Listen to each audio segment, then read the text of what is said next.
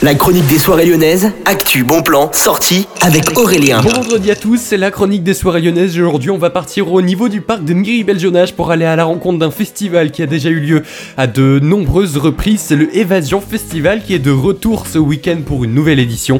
Alors, qu'est-ce que c'est Le Évasion Festival, c'est deux journées en open air avec de la house, de la techno, de la art techno, du reggaeton et même du disco house avec tous les meilleurs DJ et tous les meilleurs groupes lyonnais qui vous attendront donc au niveau du parc Miribel-Jonage samedi de midi jusqu'à minuit et dimanche aussi de midi jusqu'à 23h. Et puis l'évasion festival, il se vit aussi dans tous les clubs de Lyon, à savoir au Terminal Club, au Bellona Club, au Sucre et au Transborder. Donc vous avez toutes les infos hein, sur le site du Évasion Festival, évasionfestival.com. Il y a encore des places. hein.